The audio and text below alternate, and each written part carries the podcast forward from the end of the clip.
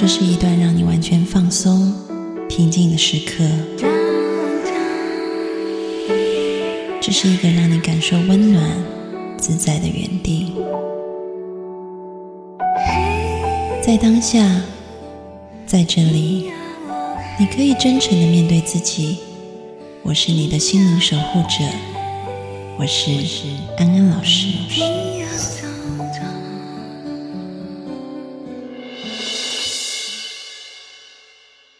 Hello，各位听众朋友，大家好，欢迎收听今天的节目，我是安安老师。今天的节目呢，我们要延续上一集，就请到两位心理师来到节目当中，一位是梁红茹，另外一位是哥特，两位好。大家好，大家好，安安好，红茹好。其实我觉得我们三个斗在一起挺好的，你知道，因为呃，红茹是婚姻与家庭，然后可以从更系统的观念来看，然后我呢就是正念认知行为这一方面的，然后哥特是走精神分析那个路数的哈，所以我觉得就是不一样的视角，然后看事情就会有很不一样的解读。但是我想说一件事情。嗯因为其实我我我不知道，就在有原因的哦，对，红最近红又最近又多一个视角，他去念叙事。对，就所以，我我我想大概的意思就是说，我们其实任何时候你都可以去突破原来自己去看事情那个视角，你你可以自己加一点东西上去。就不要紧的，就是我觉得你的个性啊，或许经验会赋予一些独特的一些角度，它它肯定要比原来老师们告诉你的东西要丰富。就我我现在的学习经验是这样子，一方面你当然要看看别人做的东西，特别是好的一些，你就可以去继承。但你其实，在继承的过程当中，你你一定会有你的一些发挥在里面。就打个比方，就好像一首非常经典的歌。其实不同的人唱出来都会有不同的那个、那个、那个味道在里，你没有办法完全的去复制就原唱那个人那种感觉，但不一定等于就不好听。红茹，你是不是想说，其实这个流派的差别远远其实小于人和人的这种差别？就即使我们各自有，即使我们各自有各自，就是说最开始就是持续在做的一个一个流派，或者是说几个流派这样子。但是这些东西，它最终都会要变到我们的生命里面来。它只是给我们提供了一种看待人性、看待人、看待这个世界的一种视角而已。对啊，我我是这么看的。而且我再补充一句，就是说，其实我们生命与生命之间连接这个能力，绝对能建立起来共同的东西，绝对比流派所呈现一种差异是要强大的多。嗯，就我们三个人，因为你看，我们都在不同的地方生长，然后我们成长的年代甚至都有不同。然后我们性别不一样，我们的那个理论取向也不一样，但我们都能够在这里聊天，所以就是说这些理论框架它能帮我们整理一些经验，但是它不能代替啊经验。禅宗不是有个很著名的一个公案，就是以手指月，但是那个手指不是月嘛？我们这些理论其实就是那个手指而已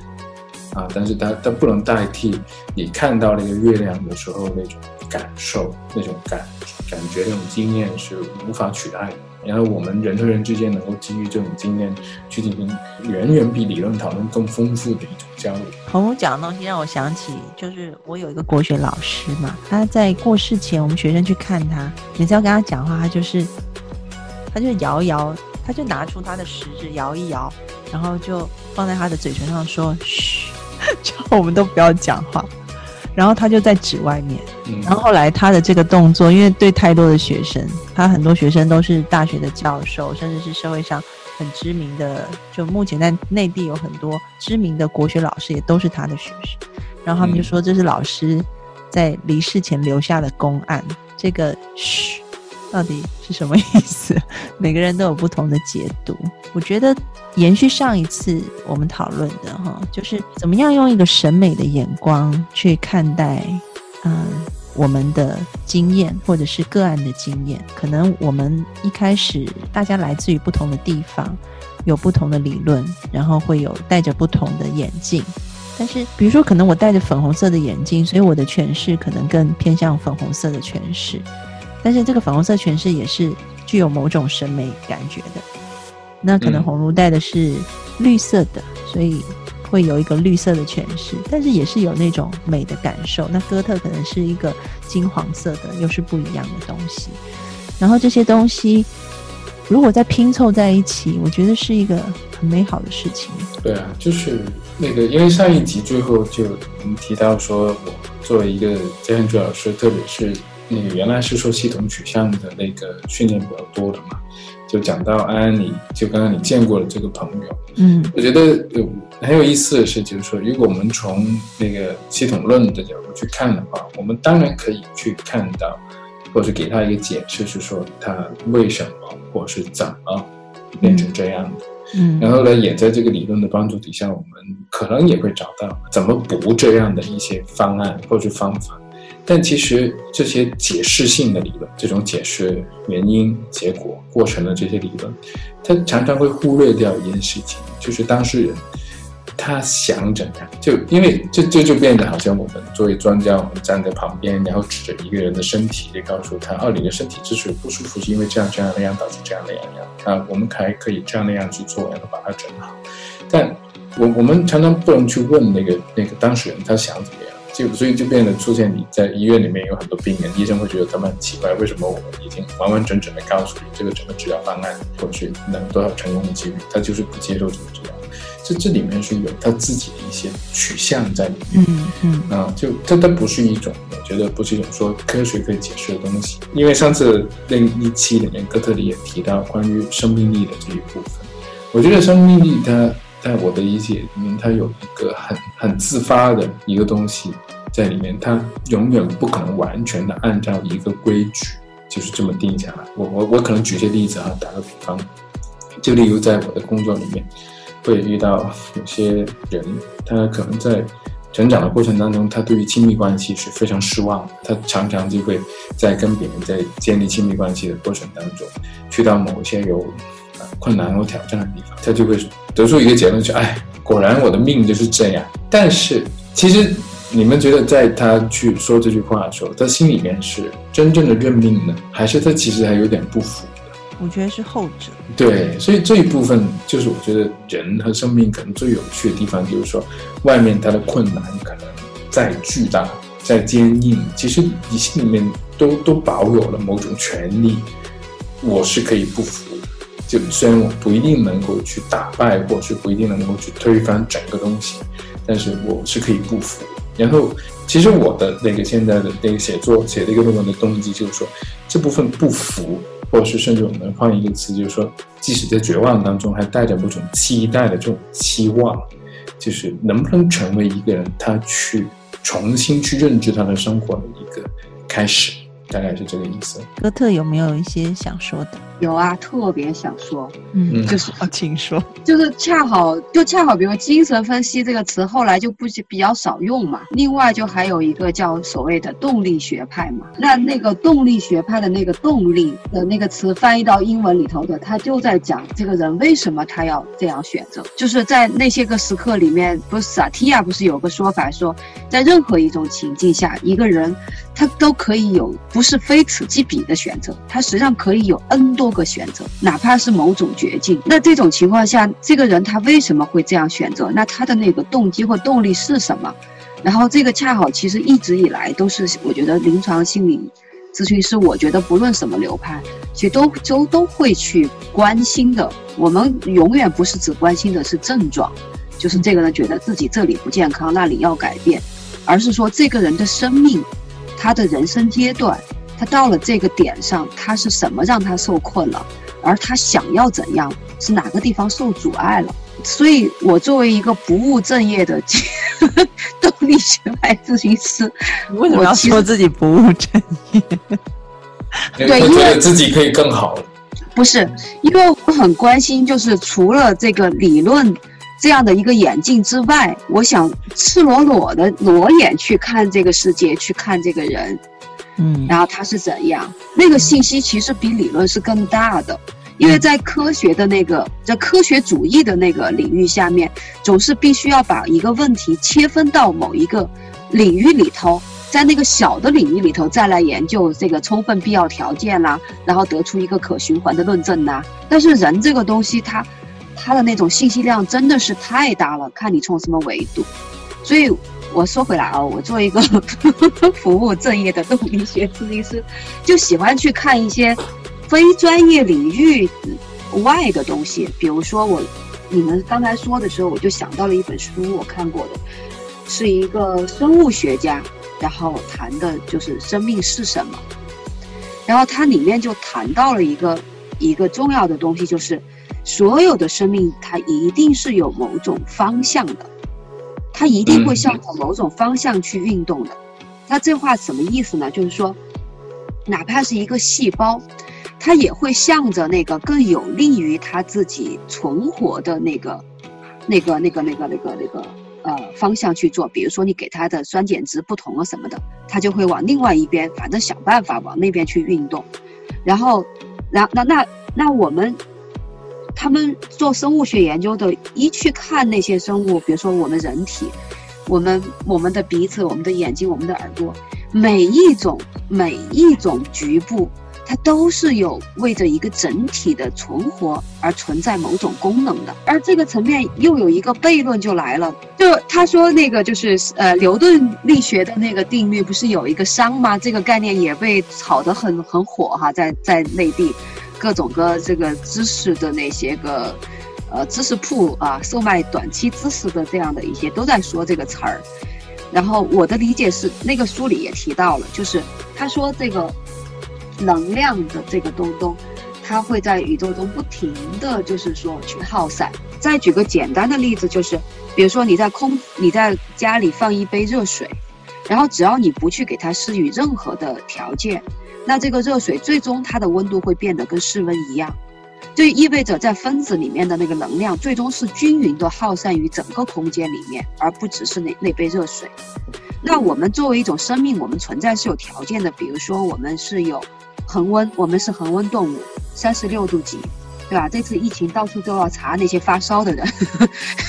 就是就他的生命是受到了威胁，他的温度不能保持恒温。然后我们的这个电解质，还有我们的血糖，这些都在维持着我们这个生命持续的存在。所以，我们这种我们生命内部的这些个搞法，它其实是在反伤的。就是因为我们什么都不做，我们不吃不喝不拉干嘛的，我们就哪怕就在那坐着躺着，睡觉，然后或者，但是我们的那个能量，它会持续的跟周围的空间，最终去达到一致，所以我们做了很多生命做的很多一切的事情，是为了维持住我们这个生命结构本身的内在的小平衡。所以，生命本身，它的从生物学的角度来说，它是有着维持生命存在的这么一个，这么一个功能的。我这是我理解的，从生物学层面的一个人的动机。那那再那再扩展回来到社会这个层面，我们做的一切事情，你看，好多人，他都是在那个就是为了维持这个生命动机的那个角度上来出发的。那从这个意义上讲，比如说我要赚很多钱，为什么呢？因为我赚钱就可以去买吃的，最简单，对吧？然后吃的我吃了，然后就可以换，可以换为我生我的生命存在的这种能量，然后由此就有很多复杂的这种结构就就继继续产生了。我在听哥特讲的时候，我有好多话想讲。我之前应该有分享过嘛？我去打我去打禅，慧门禅师的那个禅，就是吴超、维伦他们介绍的，然后那个是话头禅。然后在那个过程里面呢，因为你需要把自己所有的行为、思想、情绪、动作都切分成非常非常细的经验。比如说，我可能一个食物放到嘴巴里，其实你从咀嚼到吞咽可以拆解成呃一百个动作，啊，可能你的舌头会往左往右的移动。你的牙齿会咀嚼，然后你脑子可能又生成了某种想法，然后你会感觉到好吃。就是其实你知道，就是一大堆的，嗯，你你人的一个想法是这样子一直堆叠起来的。所以透过那个练习的过程，我只在山上待了七天，但是在后面我觉得有一点慢慢可以体会到，以前我曾经有一个师傅，他是修道家的。那你知道道家非常注重养生嘛？所以他就跟我分享说，以前在道家的一些经典里面讲的事情哈，如果我透过不断的练习觉察自己打坐，那你也可以体会到，比如说在道家的经典里面曾经说，你在某个时辰点，你就要把你的头发跟指甲剪掉。为什么呢？因为他说，如果你要让自己情绪很稳定、很平和，我们的肠子里是有虫子的，而这些虫子会影响我们的情绪。但是在某个时刻，那个虫子会走到你的头发跟指甲，所以你要在那个时间点，赶快把你的头发跟指甲剪掉，那那个虫子就会减少，所以你就可以保持心性的平和。那其实，在现代科学里，我们发现肠脑轴线，发现肠子里的有益菌、有害菌非常影响我们大脑的情绪健康。在打坐里面，打到后面几天的时候，嗯，大概倒数第一两天嘛。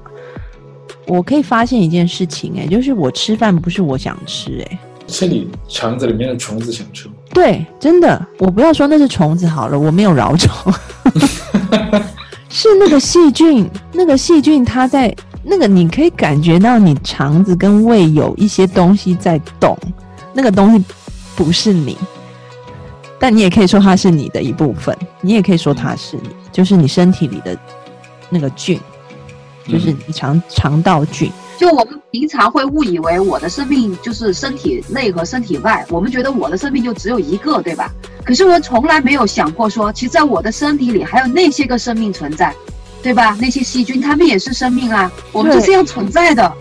对，然后如果你再去看 Discovery，你会发现我们的免疫细胞、我们的白血球、我们的那一大堆跟病毒对抗的那些系统，他们都有他们自己的规则跟规范啊。就算我们人脑说你你免疫系统不要在那里发神经了，好不好？他们还是照干不误，因为他们就想那么干。我就深刻感觉到吃饭时间根本不是我要吃，是我肠子里的细菌在那边跳脚，你知道吗？他们要吃，他们饿了。那我发现我可能并不是我的时候，那呃，这个功能、这个生命力、这个东西到底是什么？我觉得是一个很很有趣的。很有趣的事，就是也许这些都是我，但也许他们都不是我。那如果我们处在这个定义是非常模棱两可的阶段里面的时候，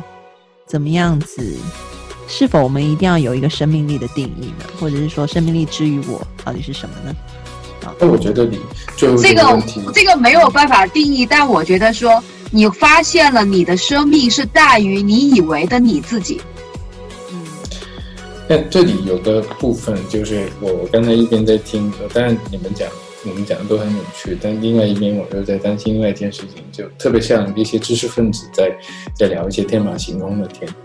但上一期我们不讲过吗？安安也提到过，就当一个人他的那个生活的环境，他他会不是通过我们现在这种抽象的人化的语言去了解生命的时候，那可能我们刚才讲的一些东西，对于他来说就好像课本上面内容。那其实我我一开始说那个讲关于那个动机，讲关于生命这部分，呃，它当然是很大的，但，呃，我觉得很有意思的一点就是说，它能不能落到关于每个人他自己能够感受到他自己的一个动机，就就像安安你说的一个朋友，他他讲到就是说那那个他的神明，对，他这是他能理解的事情。他理解的不是他肠道里面的益生菌，他理解的是他能感知到的一个一个生命，就是所以就就变得就是那那个东西是很个人化的，很个人化的，就生命的体验是一种很个人化的东西。嗯，我不知道，就是例如如果对于我的话，对于我的话，可能就是那个天气的变化都能够让我感到很有生命力。然后阳光晒下来，像现在就大陆这边就进入到秋天了，那种。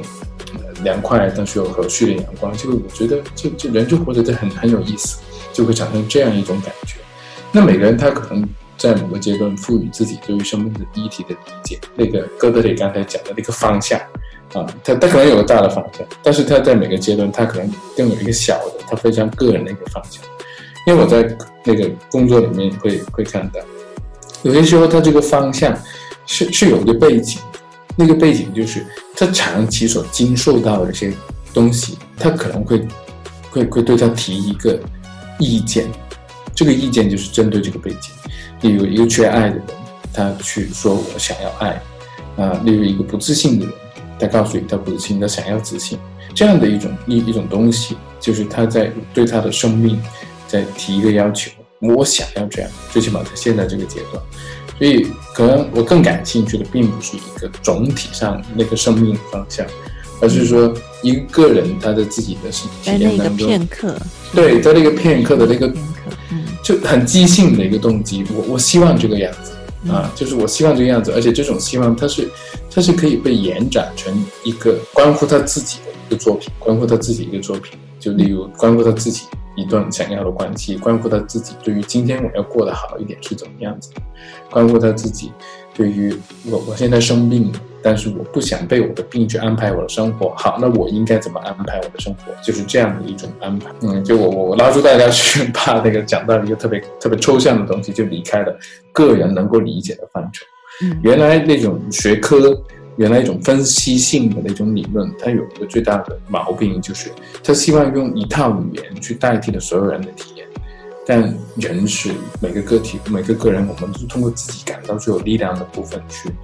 去、去产生动机的，而不是通过一个道理去产生动机。你知道我前一阵子啊，就是梁嘉欣，就是那个有心人的，嗯呃，创始人，对，他就发给我一个 link，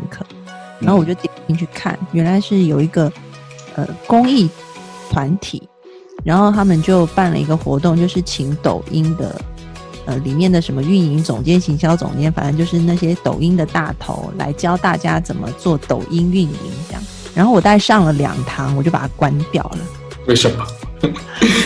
肯定有故事，期待着。我觉得太恐怖。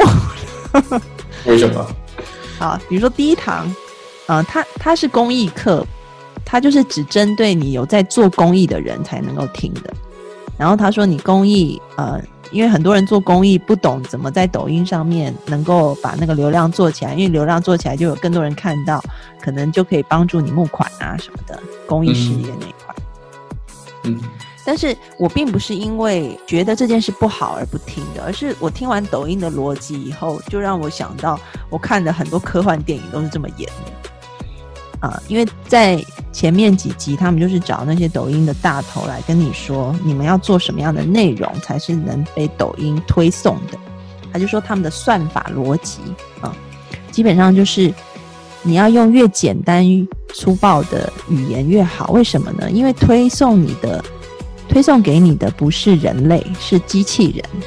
所以如果你说一段很文青的话，机器人根本看不懂那是什么东西。你就是要用非常简单的标签套一个概念，然后这概念是越越简单越好，因为机器现在还没有学到那种比较难的语言，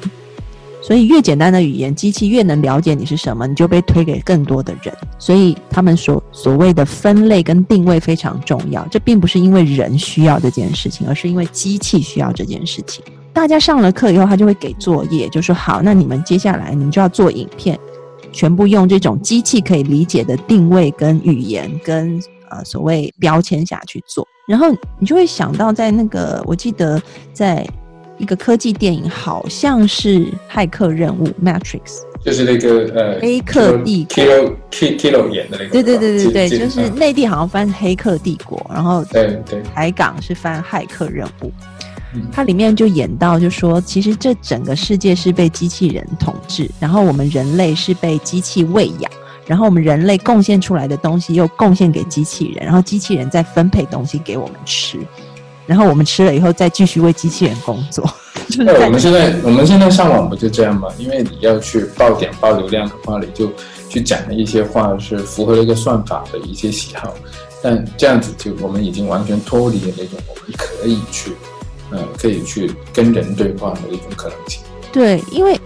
其实你的动机是想被人看到，但是你你必须先满足机器人，然后因为你要满足机器人，你就做出了很不人性化的东西，然后机器人很开心以后，你的东西才能被人看到。但是你知道李宗盛不是说一句话，你一直喂人吃猪食，人就会变成猪嘛？所以机器筛选过的东西，然后再喂给人，人慢慢就会变成猪了。然后，所以我们就一直在这个。你知道这是一个循环，它是不断循环的东西，所以我听了两节课，我就把那个 link 给关了。我想说，那你你想想，你想想这个东西真的是有算法了之后才形成的吗？还是说像我们这种读的书多的人已经被那个学术系统也是当诸位。就我们是啊，就让我让我心里就有一个画面，就是那个神隐少女，就他爸妈在那边一直吃一吃，长大就变成一只猪。但是问题就变成这样子，就是我们现在被被训练，我们训练就是去产生一些某种模型能够去接受的东西，但是我们却就失去了那种跟某个具体的个人去去回馈和反映的一种东西。这这其实也跟我们今天的内容是。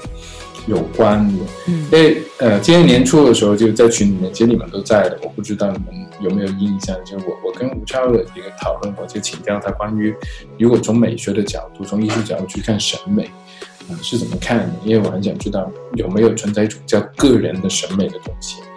那吴超就举了个例子，我印象非常的深刻，就是说他打个比方，就说你如果去到一个教堂。就是外国的一些哥特式的教堂，非常漂亮的教堂，漂亮的穹顶啊，琉璃瓦啊，然后就是一个阳光一打进来，你站在这个位置，你自然而然就会被感化的，你就觉得哇，这太美了，你就会产生一种我要净化我自己，我要去呃投奔到某个更高的力量之下，这种感觉，你感觉自己可以通过相信这个东西，然后你就变成一个更好的人。但这里面就就很重点一个地方，它就存在着一个设计的。就是说，例如我们那些学术化的那些呃语言，它也是设计的，它它当然听起来是好听的，嗯，因为它它会唤起某种更理性的一种思考在这里面。但是这些设计都不是针对个人的。那反过来，我们个人是否有一个主权，说我来看，我觉得什么东西是美的，我去建造一个自己内心的一个一教堂，我来去供奉我自己心里面觉得美好的力量，例如。你觉得他可能很笨呢？为什么有可能被人骗？他还是愿意去帮助一些乞讨者和流浪汉？但是可能他心里面觉得我就是想要这样子。有些人就是为什么他做一个选择，他宁愿放弃更多的金钱。但是他都可以去做一件事情，例如去当作家或者写诗啊、拍电影啊、做那个志愿者之类这些。他心里面有个珍贵的东西，他通过去不断的雕琢、不断的实践这个珍贵的东西，然后他的生命会会变得更有重量和更那个有光芒的时候，这种东西可能你让另外一个人去评判，他就觉得很无聊的。但这个东西对于当事人来说，就是那个很重要的那束光。然后吴超他总结了很精辟一句话，就是说。就我们都有一种冲动去创造一个东西出来，当你不断的去创造这个东西，把它趋向于更接近你自己审美的一个高度的时候，它反过来会把你从现实的生活里面去往上去提高一点点，你不再就那么容易的被周围这些别人的一些评判标准去完全的掌控你，而是你自己心里面会有一个准绳，关于你觉得什么叫美好的准绳。去衡量做和不做这件事情。因为我看到这样，其实通过这个角度，我再去看我身边的人，身边所发生所有事情，所我都变得特别感动。啊，例如为什么我经常去吃的一个肠粉店，它就是要。下午两点钟就就上午十十点钟左右他就关门，因为因为如果做的多，他心情那个老那个那个师傅心情就会不好，那心情不好做出来的肠粉就不好吃啊。所以就是你你你需要他需要去把控这个，他不是说全部东西都商业化，全部东西量产化，全部东西都批量化就好了。就你你你去买一个东西，说你希望那个是精心雕琢出来的一个美好的东西，那在这里面他就必须要有这样审美一种取舍。包括人与人之间关系也是，就是你用心的去爱一个人，去倾注一个人，这这里面是不能用一种量产化的东西去取代的。就是我听红茹讲，我还慢慢的就像听，就像听一个故事就进就进去的那种感觉。然后我会我会很好奇，就是红茹你说的审美，呃，究竟是指的什么？就刚才我不是也问了吗？其实可能都。不那么容易用一个词语去去表达，而是那种能打动你的东西，能能打动你的东西。我我我觉得可能是我们，我想去尊重这个那个打动的东西，真的是很难形容。就是对，就是那个能打动你的东西，我就我真的是到这里我就讲不下去了。就是那个能打动你的东西，它就是美。打个比方，我举一个例子吧。最近在大陆就有一个。我自己在看的一个综艺节目叫《乐队的夏天》，就是它它里面会有一些呃很有个性的一些做音乐的人上去，就做以一个乐队的一个形式上去，去去去表演他自己原创的一些歌曲。其实我们一般我们听音乐，可能平常我们都希望说，哎，最近流行听什么？最近最受欢迎是谁做了一个什么歌，然后就会传开了。我们是很少去去发掘这种独立的音乐人他们创作，但有些时候就会有一种感，你其实不用问这个音乐是谁创作出来的，你也甚至不用问它是什么风格，是什么流行啊、摇滚啊、古典啊，还是电子，其实这这都不用。你听了之后，你就被打动了。而且这些人他们做独立音乐，他不是通过一些算法来。计算到底现在做一个怎样的歌，它可能会好听。他不是这样做，他也是把能够打动自己的一个旋律，他做出来，然后去让你去听到。OK，如果你 get 到这个点，你你也你也有触动的话，那我相信这就是关于审美的一个部分。嗯，或者是像我们刚刚说的，我我自己感觉哈，我可能没有办法用很确切的语言说，但是我觉得，就比如说刚刚。我们上一集讲的那个例子，别人看起来可能是那么痛苦的事情，但是你看见它好像是一个被石头压住的种子冒出了绿芽。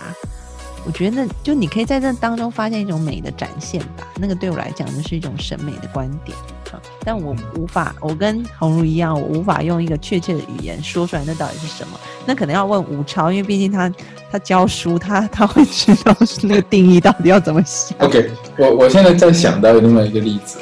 就是我我印象很深，就有一次，就是我我被邀请去那个给一些学心理学的学生。去分享关于这个心理学的这个，就就做心理咨询师这个职业啊，它是一个怎样的职业？然后我就事先会去要求他们去去先问一些问题，我在准备我的演讲内容的时候，先问一些问题，那我方便去就有针对性的回应。我说回来的问题，就其实大部分是关于这个工作稳不稳定啊？呃，就一一个月能赚多少钱呢？或者这这个现在这个市场规模是多少啊？或是怎么样？其实这些问题是你问任何一个职业，就你都可以问的这些问题。居然没有一个人问，为什么我在那么多可能有这样的一种收入的职业当中选择了这个职业？是什么打动了我？这个职业就关于这个职业什么打动了我？在跟他相同的条件职业当中，我选择了这个职业。就当然我们都想要那个工作会不那么辛苦。然后能够有生活的时间，然后有一个可观的报酬，这无可厚非的，这这是很正常的讲。但在同等的条件底下，是什么打动了你，让你选择了这样的工作？啊，甚至有些时候低一点的，你都会选择这件事情。这其实就是包含是你自己个人的一些审美。那旁边就会有人过来跟你讲，啊，你这样很傻了，做这个有什么好，或怎么样？不要紧的，因为他有他的审美。那我们之间的审美是不是一定要只有一种审美的？是不是只有一种教堂？那规定这样的角度打下来的光，那才叫做美呢？嗯，还是说我可以告诉，哎，你来看看，我连后都看到了美，你愿意来看看？啊，就就是我想说的是这个意思吧。这个问题非常有趣，我想继续讲，但是已经没有时间了，所以我们要到下一集来说。今天很谢谢两位心理师来到节目当中，我们下一集继续聊，下次见，拜拜。